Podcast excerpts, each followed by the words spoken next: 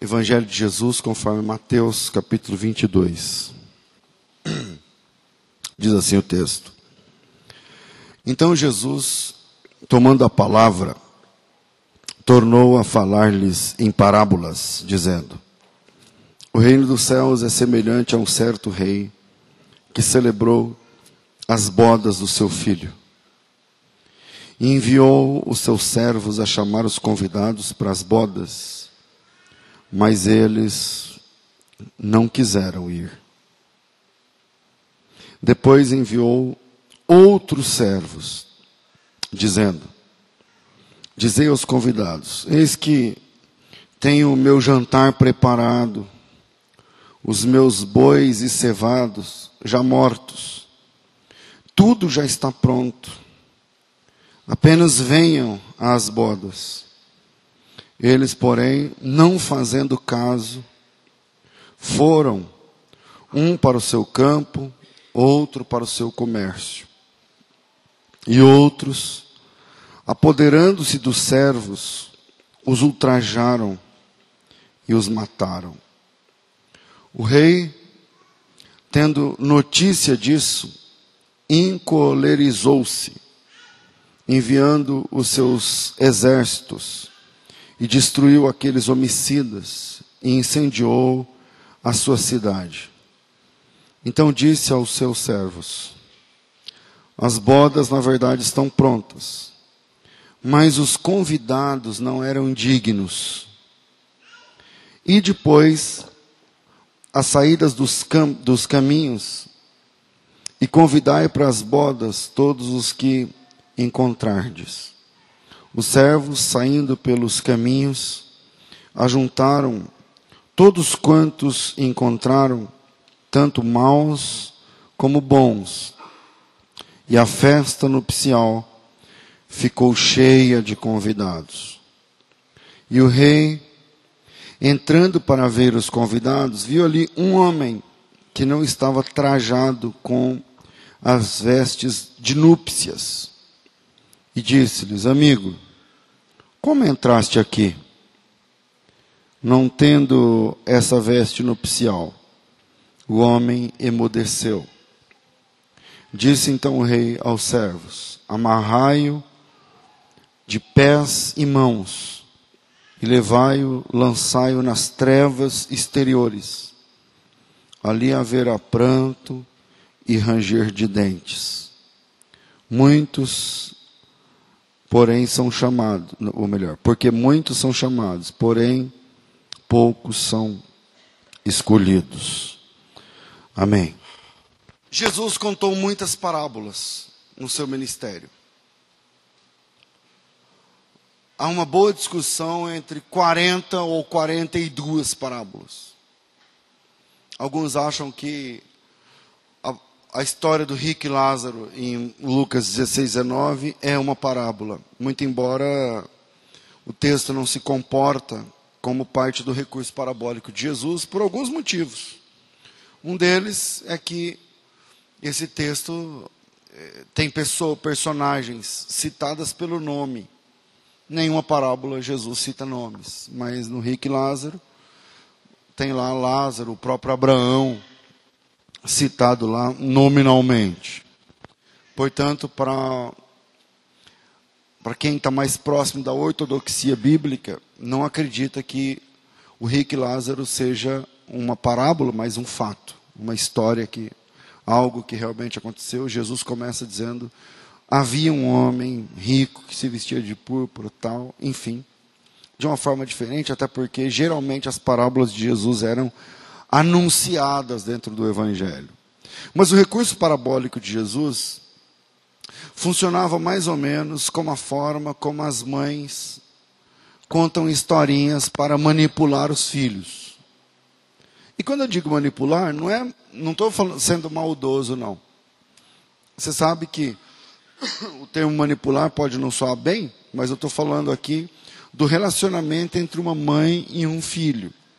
Então eu vou manter aqui o termo manipular, porque é isso que está acontecendo. Quando a mãe conta uma historinha para o filho, para elucidar uma verdade, para fazer com que o filho tome uma ação, uma atitude, ela está manipulando ali o caráter do filho e é, é, é para isso que a mãe está posta na, estrategicamente ali. As mães contam historinhas que, ou então elas apresentam uma situação e através dessa historinha, através dessa situação, os filhos são levados a agir como a mãe planejou.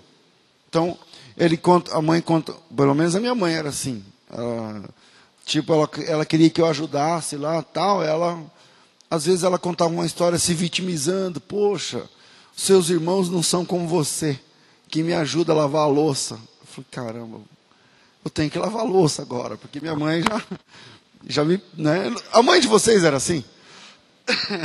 Quem era? Levanta a mão. Quem tinha mãe? Pois é.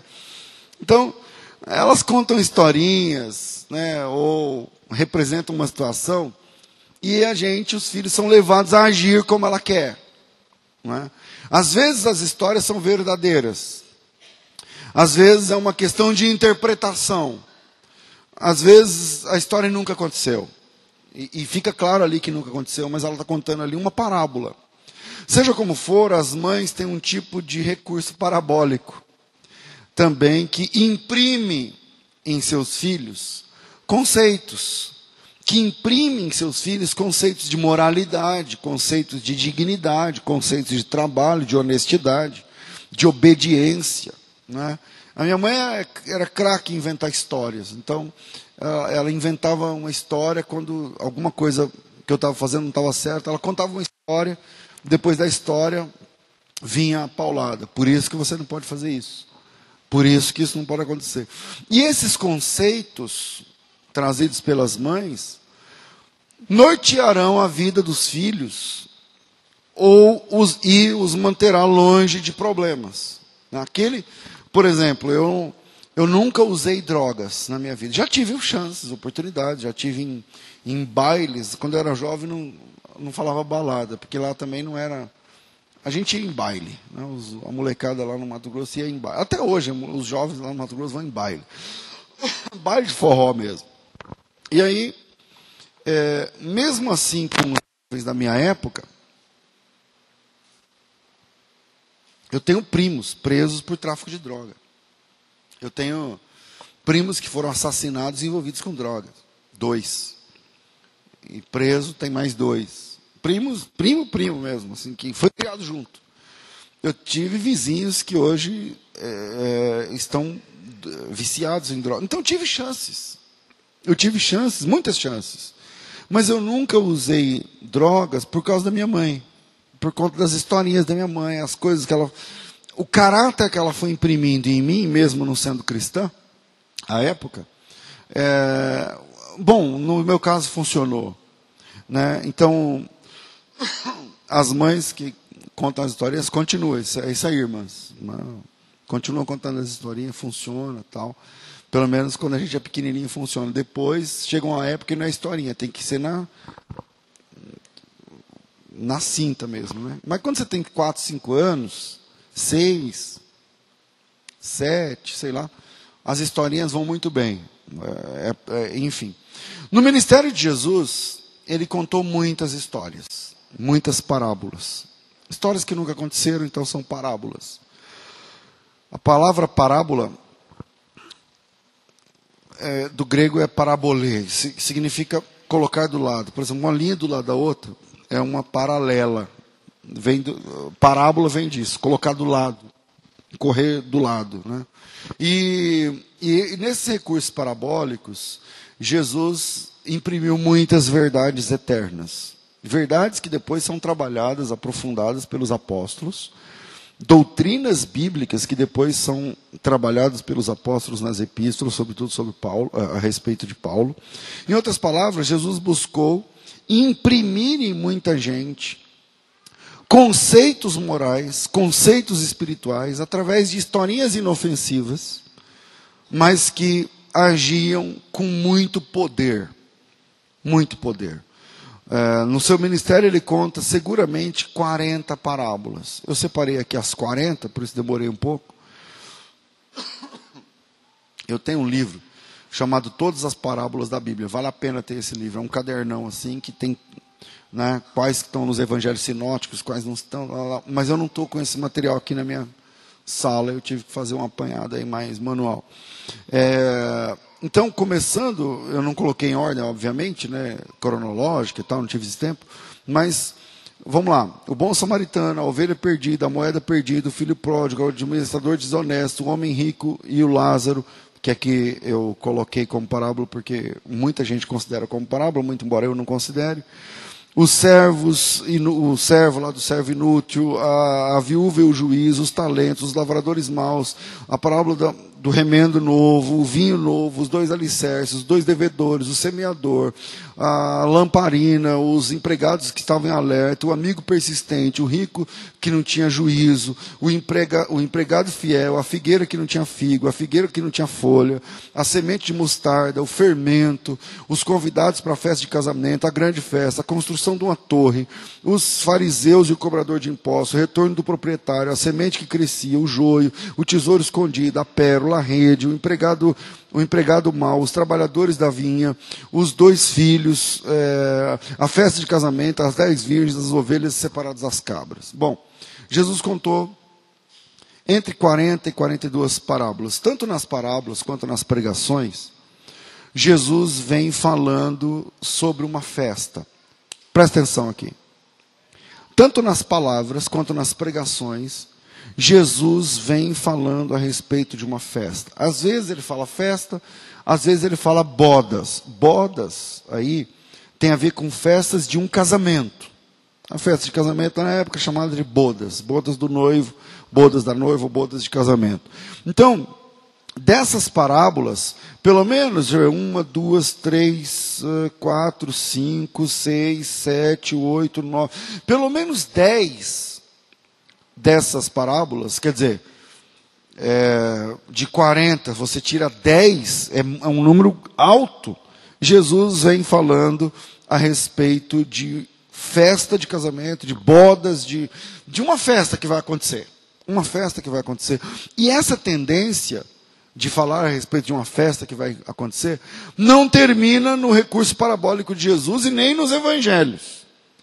Paulo fala a respeito de bodas do cordeiro, a respeito de, de uma festa que vai ter no céu. O apóstolo João fala a respeito disso. No Apocalipse, na verdade, irmãos, na realidade, existe toda uma teologia escatológica. A palavra escatologia tem a ver com as coisas do fim.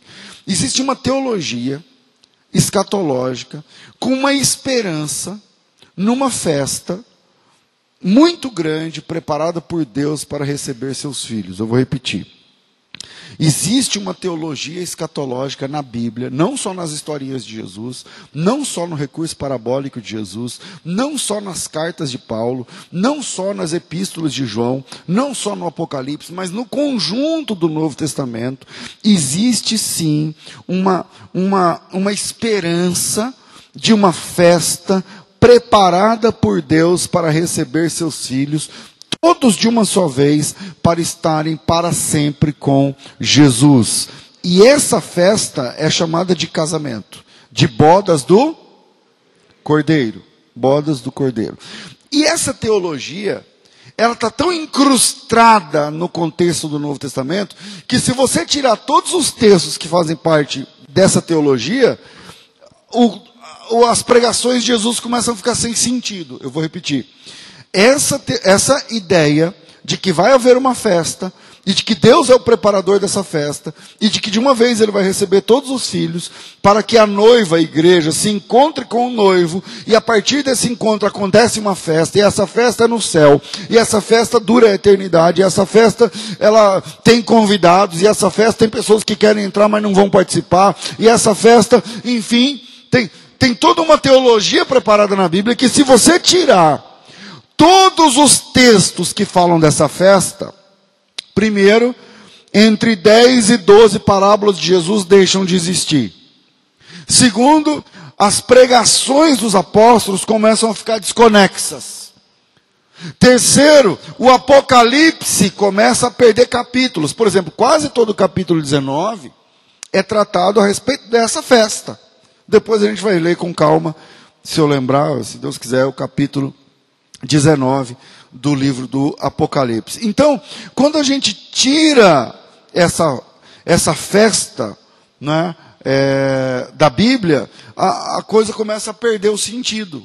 Aquilo que Jesus está falando começa a não funcionar mais. Esse é o casamento que a Bíblia fala e a teologia tá, essa teologia está incrustada em toda a Bíblia que não dá para tirar. Não tem como tirar. Pré-tribulacionistas acreditam que vai ter uma festa. Pós-tribulacionistas acreditam que vai ter uma festa.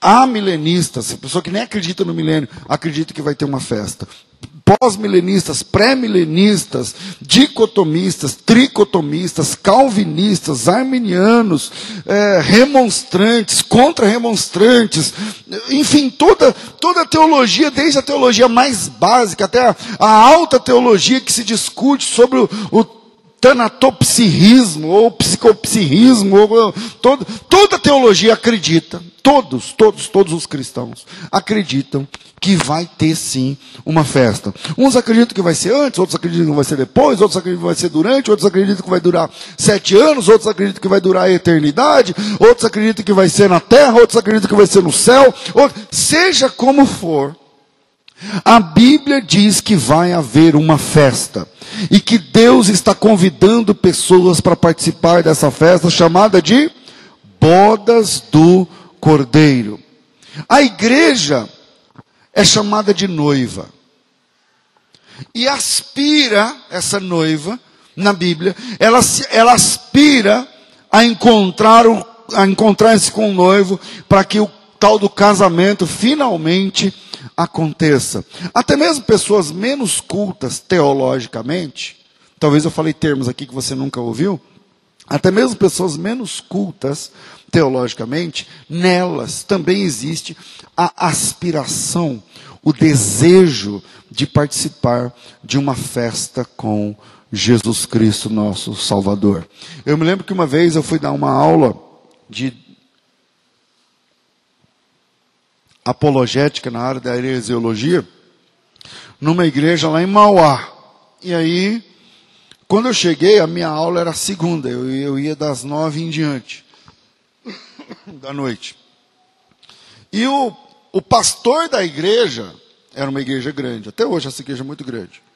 O pastor da igreja, ele estava dando aula antes, lá é uma escola teológica da própria igreja, e me convidaram, não sei, lá pelas contas, não sei porquê, eu fui convidado para ir lá dar aula de apologética. Na época, eu trabalhava no Instituto Cristão de Pesquisas e caiu para mim essa aula lá em Mauá. E eu viajei, fui até Mauá de trem, enfim, eu era solteiro. E aí eu cheguei lá, o pastor estava dando a, é, escatologia. Escatologia trata das coisas do fim. E o pastor estava suando a camisa quando eu cheguei, ele cheguei adiantado. E o pastor estava pelejando, que eu nem fiquei dentro da sala. Falei, vixe, está pequeno aí para o pastor. Porque ele veio com a história de que, a, quando a Bíblia diz que, lá em Apocalipse 19, 11, que eh, Jesus vem montado num cavalo branco, ele estava dizendo que não é cavalo, porque isso aí é a linguagem do Apocalipse, é uma linguagem figurada, a linguagem do Apocalipse é uma linguagem, não é, é ali é, é 19 11 mesmo? Acho que é. 19 11 tal, que Jesus vem montado num cavalo branco, é, vestido de linho fino branco e salpicado de sangue, coisa do gênero. E aí os seguiam os exércitos que estavam no céu, também montados em cavalo tal. E aí uma irmãzinha, ela estava brava, porque ela era crente há 50 anos, e ela sempre ouviu falar que nós íamos montar também cavalos brancos. E aí o pastor estava ligando um ventilador na farofa da irmã, falando que não, não é cavalo, porque lá no céu não tem cavalo, imagina. Aonde que vai viver um cavalo lá no céu? Tem, tem curral, tem grama, esse cavalo vive do quê? E tal, como é que fica? Cavalos lá no céu, então no céu tem outros animais e tal. Diz, não, quando a Bíblia fala cavalo, está falando a respeito da força, né, de que, que Jesus vem com todo poder e autoridade e tal. E a irmã estava lá desencantada, falando assim, não, eu, eu vou vir montada num cavalo também. E, e nós, todo mundo, Jesus vem num cavalo branco e nós também em cavalo, e o pastor fala, não, irmão, mas quando, quando a Bíblia fala cavalo, por exemplo, lá, ruas de ouro. Aí, lá no céu você acha que tem ouro? Quantos quilates? Como é isso? Então, ele estava falando assim: olha, é uma coisa muito valiosa, muito e tal. Ela olhou e falou: mas não tem ouro também? Quer dizer, não tem ouro no céu, não tem uh, muro, não tem cavalo e, e, tal. E aí eu saí da sala e falei: vixe, vou esperar terminar essa aula aí, porque a minha parte é só de defesa da fé, graças a Deus. Não vou entrar. E aí, quando eu entrei, estava um furdúncio dentro da sala de aula. Né? Uns clamavam de um jeito, outros do outro, igual está igual tá lá em Atos. E o ajuntamento era confuso, conforme está lá em Atos 19. E aí? E aí, a irmãzinha vem falando, pastor, eu não era pastor, eu, professor, o senhor não acredita que Jesus aí montado num cavalo branco e nós também? Eu falei, olha, irmã, o pastor ali, né, murcho, porque o pastor que tinha dado a, a palestra e tal. Eu falei, irmão, vou te falar uma palavra mais pastoral. Ele falou, como? Eu falei, seja crente para ir para o céu. Falei, como é? O que, que isso tem a ver? Porque se a senhora chegar no céu, a senhora vai ver. Quando, seja crente para ser salva. Quando chegar no último dia, na última hora, você vai descobrir se vai ter cavalo ou não vai ter cavalo. E se tiver cavalo, você monta. E se não tiver, você já está lá. Não, não, tem, não tem perigo. Para a irmã, né? Aí ela ficou, é. Mas eu achava que ia ter cavalo. Eu ainda acho que vai ter cavalo. Aí, para descontrair, eu falei para a irmã, irmã, vai para o céu, seja crente para chegar lá. Se a senhora chegar lá e arrumar em crer que querer um cavalo, é capaz de Jesus arrumar um cavalinho para a irmã. Não tem. Fique em paz sobre isso aí. Chegando lá, a gente vê. Pastor, vai ter cavalo? Hoje, o senhor responde se vai ter cavalo. Eu não sei, cara. Lá a gente vê. Quando chega lá, a gente vai. Chega lá, todo mundo vira igual. Quem dava aula vira aluno lá. Aí chega lá, a gente vai descobre se vai ter ou não vai ter. O que importa é que lá em Tessalonicenses 4,16, 1 Tessalonicenses 4,16 diz assim: Porque o mesmo Senhor descerá do céu com voz de arcanjo, com alarido e ao som da trombeta de Deus. Os que morreram em Cristo ressuscitarão primeiro. Depois nós, os que ficamos vivos, seremos arrebatados juntamente com eles nas nuvens, para encontrarmos o Senhor nos ares e assim estaremos para sempre com o Senhor. Para sempre com o Senhor. Se tem cavalo, se não tem, se, é, se é na copa ou na cozinha, se a festa é ao ar livre, numa chácara, no céu, na terra, não interessa nós estaremos para sempre com Ele, se é antes, se é depois, se é, eh, não interessa, nós estaremos para sempre com o Senhor. A Bíblia fala de uma festa, e no momento em que a igreja encontrar Jesus, nunca mais vai largar, nós estaremos para sempre com Ele. Se Ele reinar, a gente reina, se Ele sentar no trono, a gente senta, se Ele levantar, a gente levanta, se Ele voar, a gente voa, se Ele falar, a gente está junto, é para sempre com o Senhor. Na Bíblia, a igreja é chamada de noiva. Uma noiva que busca, que aspira a encontrar o noivo o tempo todo. Existe um livro na Bíblia, tem 66 livros na Bíblia, um livro da Bíblia canta exatamente essa aspiração. Qual livro eu estou falando? Ah, eu esperava mais de vocês. Qual livro estou falando? Cantares de Salomão.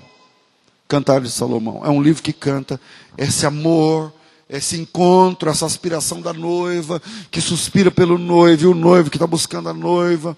Bom, Jesus Cristo, em suas últimas palavras, também reforça esse conceito de casamento, nos lembrando de uma festa que vai acontecer. Prometi, vou cumprir, Apocalipse capítulo 19, versículo de número 1 e diante, diz assim o texto. Apocalipse. Eu falei o quê? Falei Apocalipse? Então é isso aí, Apocalipse 19. Depois dessas coisas, ouvi no céu, como que uma grande voz de uma grande multidão que dizia: Aleluia! Salvação, glória, honra e poder pertencem ao nosso Deus. Porque verdadeiros e justos são os teus juízos, pois julgou a grande prostituta que havia corrompido a terra com a sua fornicação e das mãos dela vingou o sangue dos seus servos. E outra vez disseram: Aleluia! E a fumaça dela sobe para todo sempre. E os vinte e quatro anciãos e os, 20, e os quatro animais prostraram-se e adoraram a Deus que estava sentado no trono, dizendo Amém, Aleluia. E saiu uma voz do trono que dizia: Louvai ao nosso Deus, vós todos os seus servos, vós que, tem, que o temeis, assim pequenos como grandes. E ouvi como uma voz de uma grande multidão, como que voz de muitas águas, e como que a voz de grandes trovões, que dizia: Aleluia! Já o Senhor Deus Todo-Poderoso reina regozijemo-nos e alegremo-nos e demos-lhe glória, porque são chegadas as bodas do cordeiro e já a sua esposa se aprontou e foi-lhe dado que se vestisse de linho fino, puro, linho fino, puro e resplandecente, porque o linho fino são as justiças dos santos. E disse-me: escreve, Bem-aventurados aqueles que são chamados à ceia das bodas do Cordeiro. E disse-me: Estas são as verdadeiras palavras de Deus. Bom, Jesus fala a respeito disso, o Apocalipse fala a respeito de uma festa. Por que uma festa? Que festa é essa? Quem pode entrar? Quem fica de fora? Aonde vai ser, como funciona, por que não vão poder entrar alguns, quando vai acontecer e o mais importante, eu vou participar ou não vou participar. Deixo três pontos para você a respeito dessa festa. Primeiro, a festa de Deus é uma festa específica para ex. A festa de Deus é uma festa específica para ex. Pastor, ex o quê? Eis qualquer coisa. A festa de Deus é para quem é ex. Quem tem uma história de ex para contar. De vez em quando na igreja, a gente ouve testemunho, oh, irmãos, eu quero dar um testemunho que eu sou um ex-viciado. Que eu sou um ex-drogado. Aí tem uma discussão, existe ex-viciado? Não existe ex-viciado? Essa, essa questão nova dos últimos 20 anos aqui de adicto, de adicção, de como é que funciona, se existe não existe. De vez em quando a gente ouve testemunho de ex-ladrões. De vez em quando a gente ouve testemunhos de ex-assassinos. E eu vou mostrar uma mesa em João 12. Coloca sua Bíblia em João 12. Essa mesa não é no céu ainda. Mas na mesa de Jesus, aonde, quando Jesus está sentado numa mesa, presta atenção, sempre ele está rodeado de ex alguma coisa. João capítulo 12, Diz assim o texto: Foi, pois, Jesus seis dias antes da Páscoa em Betânia, onde estava Lázaro, a quem faleceram e quem ressuscitaram dos mortos. Fizeram ali uma ceia. Marta servia, Lázaro era um dos que estava com ele à mesa. Então, então Maria, tomando um arratel de unguento de nardo puro. Bom, vocês conhecem o texto, eu estou atrasado aqui na, na, mensagem. Veja que Jesus está em, está em uma mesa comum, em uma casa comum. Mas os valores ali também funcionam. E em volta de Jesus existem discípulos. Eu sei disso por conta do versículo 5. Que lá no versículo 5 fala que o Judas, versículo 4 ou 5? 4. Fala que o Judas, que é um dos doze, estava naquela mesa. Na mesa de Jesus, sentado na mesa de Jesus, sempre estão os ex alguma coisa. Como eu sei disso? Porque ali estavam os discípulos. Pastor, o que, que tem a ver? Ora, alguns deles eram ex-pescadores, não eram? Jesus disse: vocês não vão mais pescar peixes, mas a partir de agora vocês vão pescar homens. Na mesa de Jesus tem os discípulos, então tinham ex-publicanos. O Mateus era um publicano. Na mesa de Jesus tem ex, porque existem os discípulos, então tem o ex-zelote. Tem dois Judas entre os doze. Um Judas zelote. Ou seja, é como se fosse um, um cara de esquerda, marxista, da época. Um zelote é um cara é, que gosta das manifestações, dos cartazes contra o governo, contra não sei o que e tal. e esse cara se converte. Nós temos ex-elotes, nós temos ex-pescadores, nós temos ex-publicanos, nós temos ex-fariseus. Olhe mais nessa mesa. Firma sua vista aí em João 12. Olhe mais nessa mesa. A Bíblia diz que esse jantar, vamos lá, eu vou te dar uma outra câmera dessa mesa. O mesmo jantar de um outro prisma. Mateus 26, 6. Mateus 26, capítulo 6. E lá em Mateus 26, 6, o texto diz o seguinte: Estando Jesus em Betânia, na casa de Simão o leproso, para aí.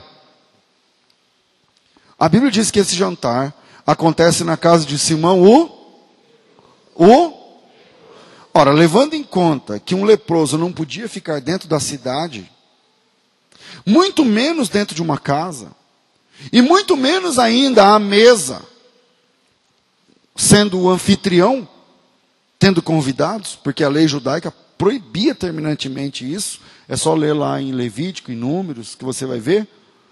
Então, nós deduzimos que esse homem não tinha lepra. Pastor, mas como assim, se a Bíblia diz aqui que ele era leproso? Ora, se ele era leproso, por que ninguém fala nada? Então, como a gente entende esse texto? Bom, deduzimos que esse homem não tinha lepra. Teve. Teve. Mas não tinha mais. E esse negócio de o leproso virou um apelido. Jesus está jantando na casa de Simão. Qual Simão? Ah, o leproso. Se ele está sentado na mesa, é porque ele não tem lepra. Se ele está fazendo uma janta e está tendo convidados, é porque ele não tem lepra. Aí vem a pergunta: Pastor, lepra tem cura? A resposta: Não. Então, como é que esse cara consegue deixar a lepra e ainda fazer uma festa, convidar pessoas, inclusive Jesus? Só tem uma saída: ele foi curado. Fora de Jesus, nós nunca ouvimos falar de ninguém que curasse lepra. Provavelmente esse homem é um dos leprosos que Jesus Cristo curou durante seu ministério. Durante seu ministério, Jesus curou entre 14 e 16 leprosos. Talvez esse cara seja um dos casos de cura onde Jesus curou, o restaurou, por isso ele pode sentar na mesa, por isso ele pode fazer uma festa, por isso ele pode ter convidados, e ninguém vai falar nada. E esse negócio de leproso virou apenas um estigma o apelido. É muito Simão na Bíblia. A Bíblia tem muito Simão. Jesus está sentado na mesa na casa de Simão em Betânia. Que Simão? O leproso. Ah, o Simão, o leproso. Sei qual é. Mas você percebe que se ele está sentado na mesa, ele não tinha mais lepra. Se ele não tinha mais lepra, ele é um ex-leproso. Firma a vista aí de novo em João 12. Tem mais ex aí nessa mesa. Tem mais ex aí nessa mesa. Os ex ainda não acabaram. Quem está lá? Veja o versículo 2 e o versículo 3. João 12, versículo 2 e versículo 3. Quem mais está nessa mesa? Maria, é Marta, versículo 2. Maria era aquela. Não, estou lendo o 11. Agora sim, capítulo 12. Marta servia. Parei na Marta. O versículo 4. Deixa eu ver. Versículo 3 fala que a Maria também estava lá. Firmaram e acharam a Marta e a Maria? Elas também são ex. Eis o que? Voltam a página. É o capítulo 11. Elas estão desesperadas. Por quê? Porque o irmão delas tinha morrido. Na página anterior, elas haviam perdido um irmão que era o esteio da casa. Naquela cultura, a mulher não trabalhava. Quem mantinha a casa era o homem, o Lázaro. E o Lázaro, o irmão, o esteio daquela casa, falecera na página passada. E por isso elas estão completamente desesperadas. Nós estamos aqui ex-desesperadas, ex-arrasadas, ex-desamparadas, inclusive financeiramente. Um capítulo atrás elas são tudo isso. Nesse capítulo, elas não são mais desamparadas. Então, quem era desamparado e não é mais, é ex-desamparado. Quem era desesperado e não é mais, é ex-desesperado. Quem era desesperançada, arrasada, não é mais, é ex-arrasada. É ex. Pastor, eu só estou falando isso de Marta e de Maria, mas uma vez eu ouvi um pregador dizendo que a Maria não. A Maria nunca se desesperou. Ora, é só você ler a página anterior, capítulo 11, veja o versículo 21. No versículo 21 do capítulo 11, a Marta diz assim: Senhor, se tu estivesses aqui, o meu irmão não teria morrido. Não, pastor, tudo bem, eu, é, esse desesperei, mas é da Marta. Leia o 32. Capítulo 11, versículo 32, você vai ver que a Maria vai falar exatamente a mesma coisa. Tendo, pois, Maria chegado onde Jesus estava, vendo, lançou-se aos seus pés, dizendo: Senhor, se tu estivesses aqui, o meu irmão não teria morrido. A Marta e a Maria compartilham da mesma angústia. A Marta e a Maria compartilhavam do mesmo desespero. Então, volta à página do capítulo 12. Agora elas não estão mais desesperadas. Agora elas estão serenas, tranquilas, sentadas à mesa com Jesus Cristo, alegres, servindo. Marta estava servindo a mesa, pegando o bule de chá, de, de suco, sei lá o quê, e servindo a Jesus. Se elas estão agora sentadinhas à mesa com Jesus, é porque elas são ex também. Tem muito ex. Mas os ex não acabaram. Firma a vista aí no capítulo 12 de novo. Falta o Lázaro. O Lázaro é um ex-defunto. No capítulo anterior, ele está morto. Não é um erro cronológico. O capítulo 12 vem mesmo, cronologicamente, depois da história do capítulo 11. Mas no capítulo 11, o Lázaro está morto. E no capítulo 12, está vivo. Ele é um ex-defunto, ele estava morto na página de trás, mas Jesus o ressuscitou de entre os mortos e ele agora está vivo, sentado à mesa e servindo Jesus. Irmãos, o resumo é que na mesa de Deus, todos nós somos ex alguma coisa. Hoje nós cercamos a mesa de Jesus, a ceia. E todos nós temos uma história de ex para contar. Ou não temos? Quem é que é ex alguma coisa, levanta a mão. Pronto. Porque para participar da mesa de Deus, a gente é ex alguma coisa. Ex incrédulo. Ex enrolado Eis, o apóstolo Paulo também dá outra lista de ex. Abra sua Bíblia em Coríntios, primeira carta de Paulo aos Coríntios, capítulo 6. Eu não sei se essa versão vai me ajudar, mas no capítulo 6, ele diz o seguinte: eu não coloquei esse texto aqui, vou achar aqui na, na raça. Diz assim: versículo de número 9.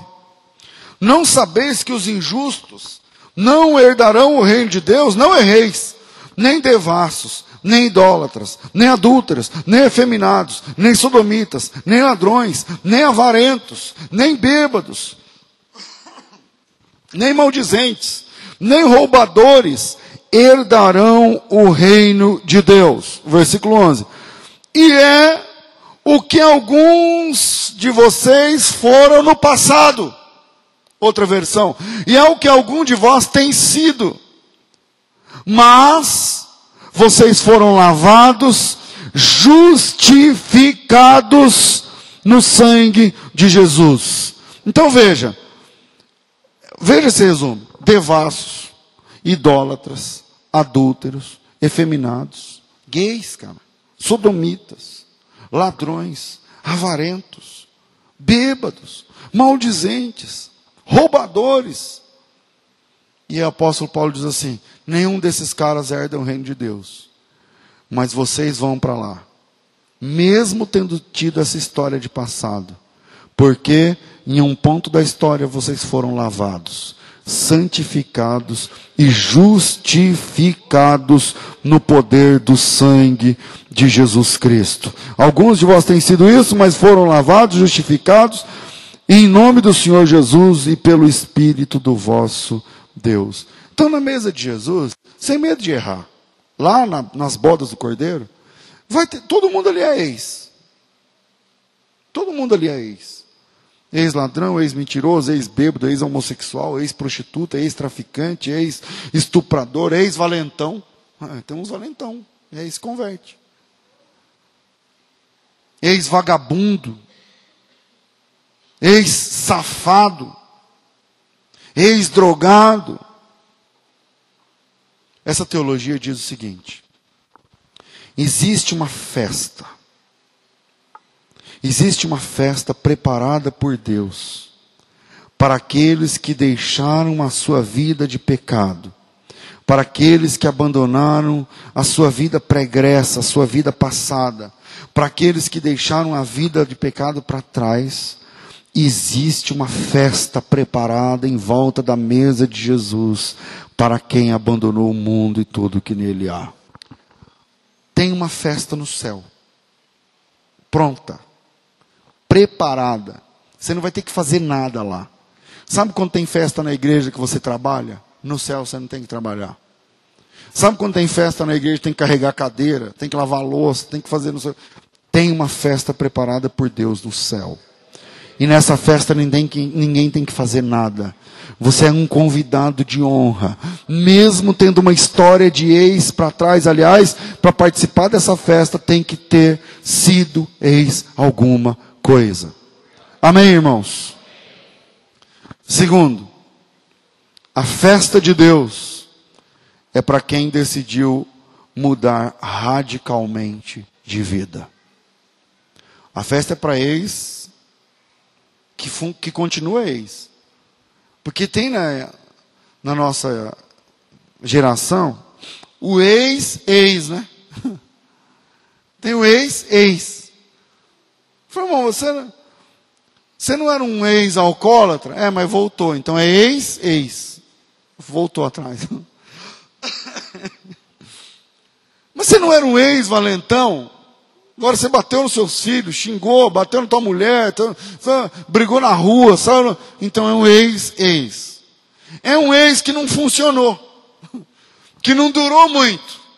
É um ex que durou um mês, um ano. Então, segundo ponto, a festa de Deus é para quem realmente decidiu mudar de vida. Eu tenho que terminar, por causa do nosso horário. Em Lucas 15, nós encontramos três festas. Uma preparada pelo pastor para a ovelha perdida.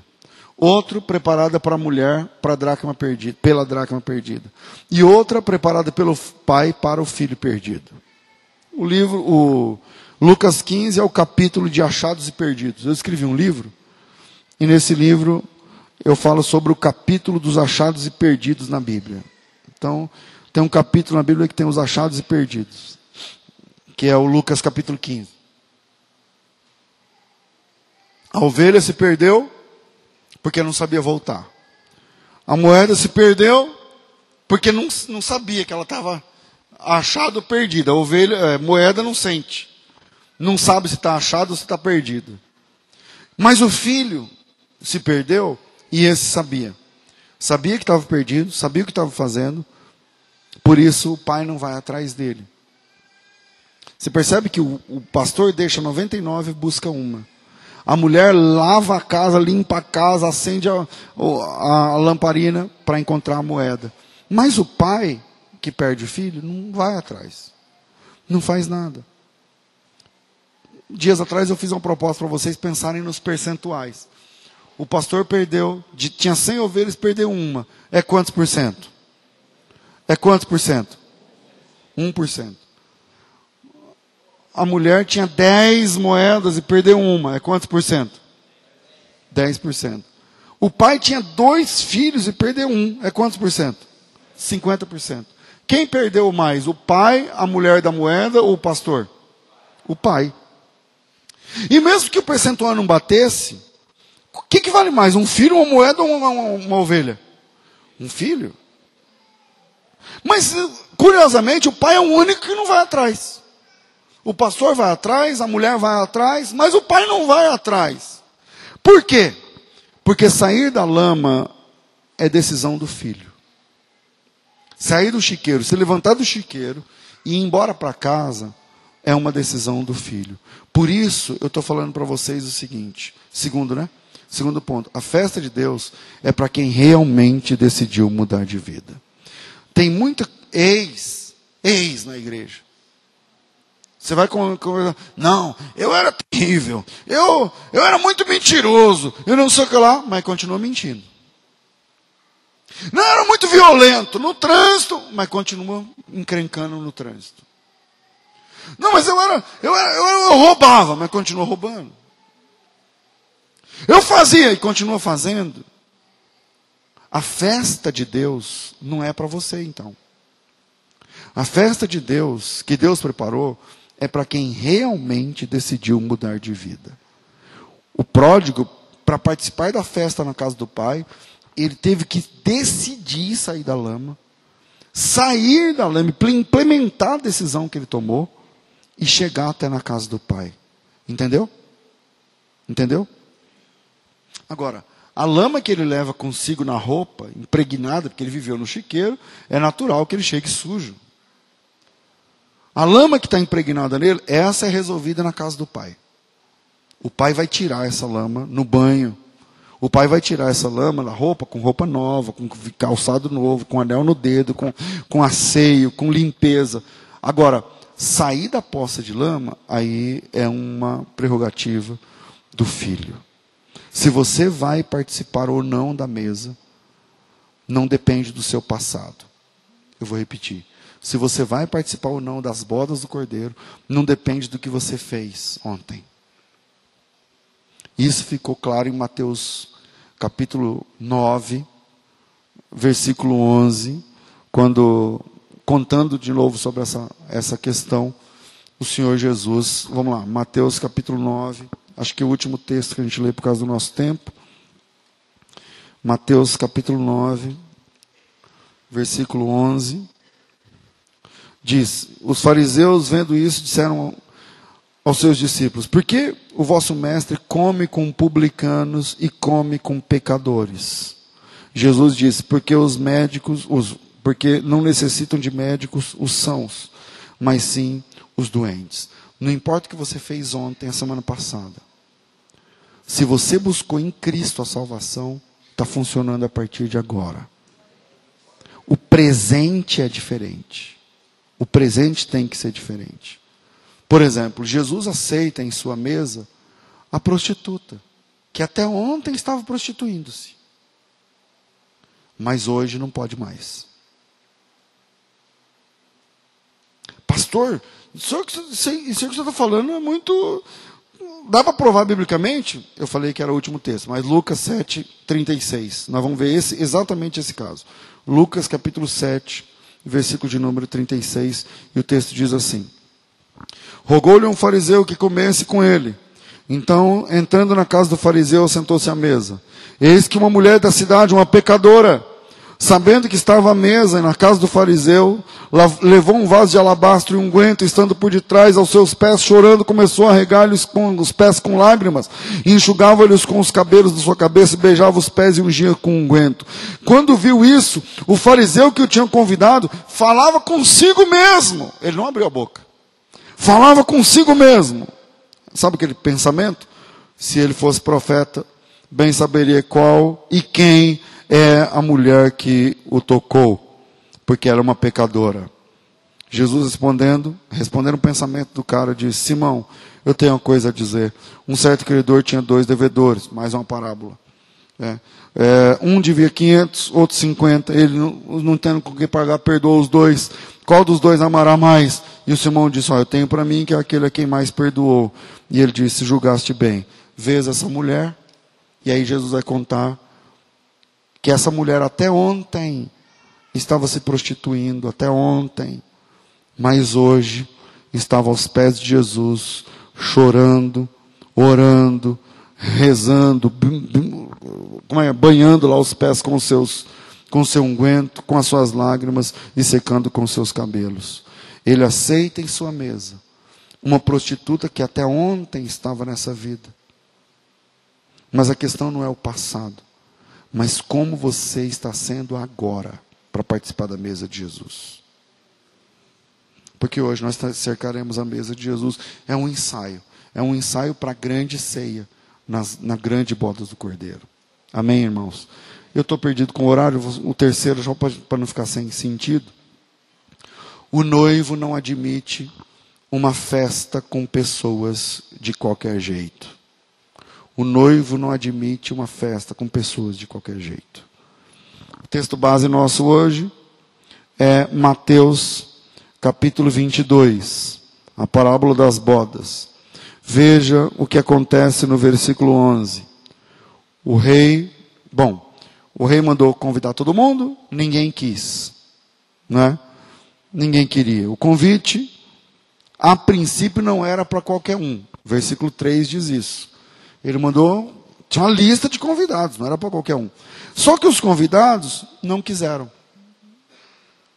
Aí ele manda então sair convidando qualquer um. Versículo, é o capítulo 22, versículo 2. Eles, porém, não fazendo caso disso, foram cada um para o seu campo, cada um para o seu comércio. Os outros mataram o servo do rei que estava convidando. Vê se tem alguma coisa a ver com o evangelho. O rei, então, tendo essa notícia, se encolerizou, incendiou a cidade e disse aos servos: As bodas estão prontas, mas os convidados não eram dignos. Então saiam nos caminhos e convidem para bodas, para as bodas, qualquer um. Convide todos. Eu queria ter meia hora aqui, não tenho. Então vou encerrar em alguns minutos. O rei preparou uma festa que não é para qualquer um. Existem os convidados. João capítulo 1 veio para o que era seu mas os seus não receberam. Como os seus não receberam, o rei abriu a possibilidade, estendendo o convite para qualquer um. Para qualquer um. Gente, Deus, na graça, preparou uma festa. E Ele está convidando qualquer um. Essa é a graça.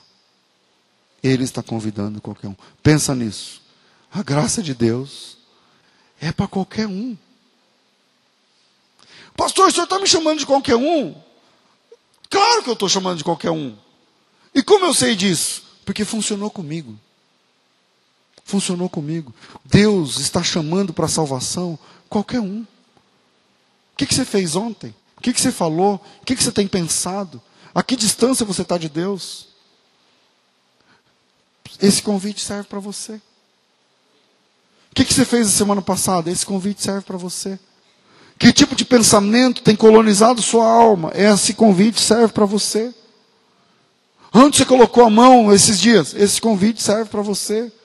Gente, o convite de Deus é para qualquer um, a graça de Deus é para qualquer um, Deus convida qualquer um, Deus está chamando qualquer um, Deus aceita qualquer um. Isso não é importante para você? Na graça, Deus está salvando qualquer um. E como eu sei disso? Porque funcionou comigo. Porque funcionou comigo. Pode acreditar. Caia de joelhos, confesse seus erros, Ele salva qualquer um, mesmo mesmo sendo você quem você é, mesmo vindo você de onde você vem. Mas se Ele te salvar, você não pode mais andar como qualquer um. A graça de Deus chama qualquer um. Mas na festa, você vai entrar como filho de Deus. Se Ele te salvou, você não vai mais andar como qualquer um. Você agora é dele. 22, 11 de Mateus, o rei, entrando para ver os convidados, viu ali um homem que não estava trajado com as vestes nupciais. E disse-lhe, amigo, como entraste aqui? Não tendo as roupas adequadas. O homem ficou mudo. Então disse ele para os seus servos: Amarrai os pés e as mãos lançai-o nas trevas exteriores.